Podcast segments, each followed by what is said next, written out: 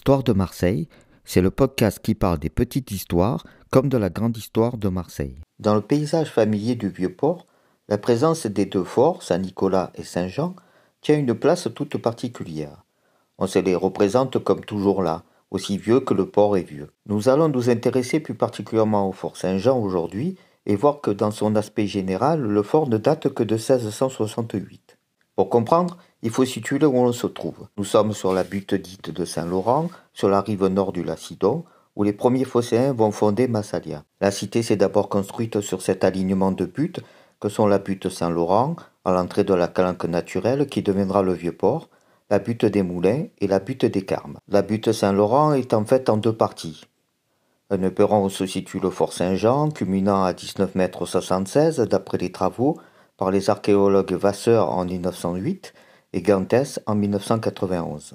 Une dépression à 8 mètres et le reste de la butte à 26 mètres où se trouve l'église Saint-Laurent. Cela paraît évident, l'éperon où sera construit un jour le fort Saint-Jean est très important de par sa position à l'embouchure du Lacidon. On peut imaginer que la zone a été très rapidement fortifiée. En tout cas, il est fait mention au Moyen Âge d'un château Babon. Entre le 8e et le 10e siècle, Marseille est régulièrement pillée par les Sarrasins. Il faut un endroit pour se réfugier en cas d'attaque. C'est semble-t-il le cas de ce château Babon, aujourd'hui largement oublié de tous, du nom d'un évêque de Saint-Victor. On a peu de traces, mais l'existence de ce château est notamment connue par une lettre de l'empereur Frédéric Barberousse.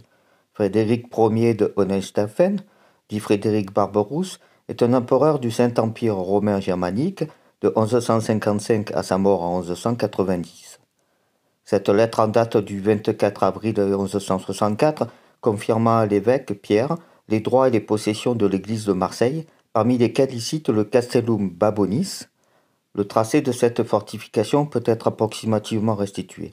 À l'ouest, il suit le rivage, et à l'est, il sert de limite entre la ville vicomtale et la ville épiscopale, la limite nord se trouvant au niveau de l'actuelle rue Fontaine des Vents, à hauteur de la place de Linge. Nous arrivons fin XIIe siècle. De nombreux navires partent de Marseille pour les croisades, le port est en plein essor du fait des relations commerciales avec l'Orient. C'est dans ce contexte que les ordres militaires des Templiers et des Hospitaliers s'installent à Marseille. Ils vont créer des commanderies. Celle des Templiers située à l'emplacement de l'actuelle église des Augustins, cette église blanche que vous voyez sur le vieux port, sur la droite quand vous arrivez par la Canebière. Celle des Hospitaliers sur les ports du futur Fort Saint-Jean. C'est de là que vient le nom du quartier et du fort, les Hospitaliers de Saint-Jean de Jérusalem. On a mention de la présence des Hospitaliers au moins depuis 1178. Nous avons l'origine du nom mais pas encore le fort. La confrérie des Hospitaliers fut fondée à Jérusalem par des moines assistés de chevaliers ayant fondé un l'hôpital dans la ville sainte dès la prise de la cité en 1099. L'ordre des Hospitaliers fut créé en 1113 et il instaura par la suite le réseau de commanderies pour gérer les biens de l'ordre issus des dons importants, surtout en France, et pour recruter, instruire et acheminer les chevaliers en terre sainte. À Marseille, l'ordre est doté de privilèges dès 1178. Le port de Marseille remplace partiellement le port de Saint-Gilles dans le Gard, qui s'ensable. Les pèlerins obtiendront deux départs annuels depuis Marseille, à destination du Levant, et exemptés de charges portuaires. Sur le site, les hospitaliers ont édifié ou acquis une chapelle, un hôpital, un cimetière, une maison complète dotée d'une commanderie, un accès direct au port depuis la commanderie via un sous-sol. Pour poursuivre notre histoire, il faut s'intéresser à la défense du port. Au XIIe siècle, pour atteindre les eaux du port, les navires doivent d'abord pénétrer dans une baie formant avant-port, située entre le pharo et la butte Saint-Jean-Saint-Laurent. À l'est de cette baie s'ouvre la passe très resserrée qui donne accès au port. Cette passe, située entre les actuels forts Saint-Jean et fort Saint-Nicolas, présente aujourd'hui une largeur de 100 mètres environ, alors qu'elle était au Moyen Âge beaucoup plus étroite. La partie sud était obstruée sur un peu plus des eaux de tiers par des rochers affleurants interdisant tout passage de navires. Un pilier à maçonnerie était construit sur le haut fond, situé à une trentaine de mètres de la tour Maubert, qui se levait à l'emplacement de la tour du roi René du fort Saint-Jean.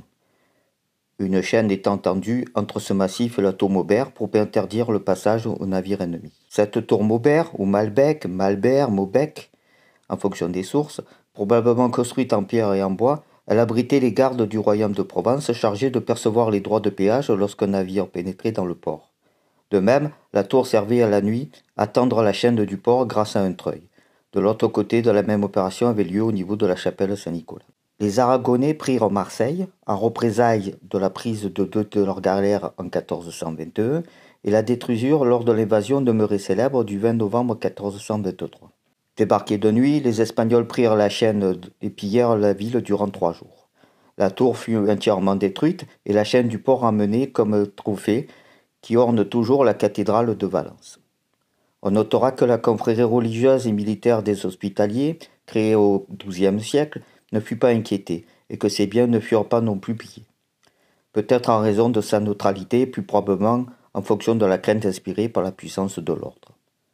La tour Maubert détruite, place à la tour du roi René. Mais si, vous la connaissez bien, c'est cette tour carrée qui offre un point de vue magnifique sur tout le vieux port de nos jours. Elle fut édifiée pour remplacer l'ancienne tour après l'avènement du roi René d'Anjou, comte de Provence.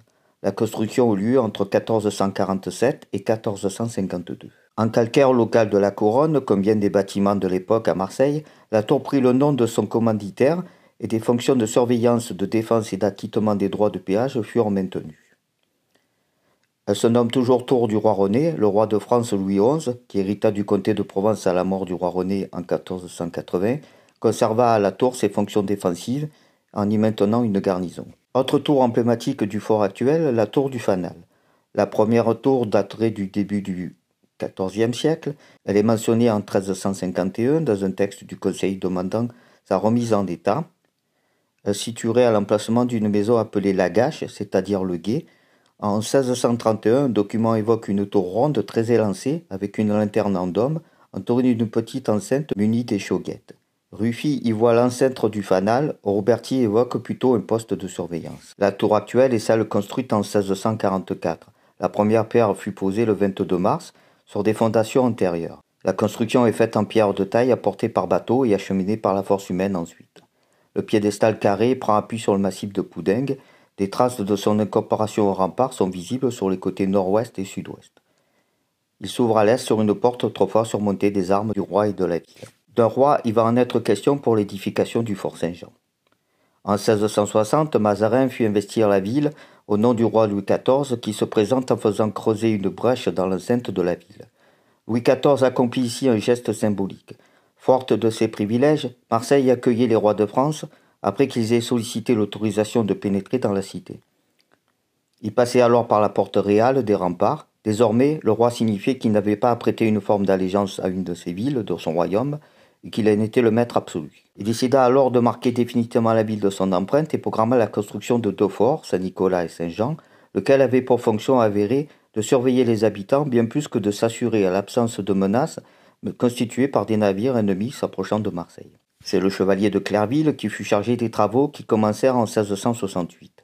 Le projet initial avait pour dessein de séparer la citadelle de la ville en s'appuyant sur le tracé existant de la rue du Tatelier par l'édification d'une haute muraille. À sa mort, en 1676, Vauban prit sa succession et fit couper littéralement le promontoire Saint-Jean en deux, par un fossé suivant le tracé du massif de Poudingue, fossé qu'il avait prévu de faire mettre éventuellement en eau au moyen de vannes situées de part et d'autre. C'est la première mais pas la dernière modification de la dépression qui culminait à 8 mètres de haut au tout début. Après la Révolution et la transformation sous Bonaparte du fort en caserne, dénommé fort Grasse-Tilly, mutation qui replaça le fort au sein d'une période sans bouleversement, la seconde partie du XIXe siècle montra la nécessité de moderniser les infrastructures du port.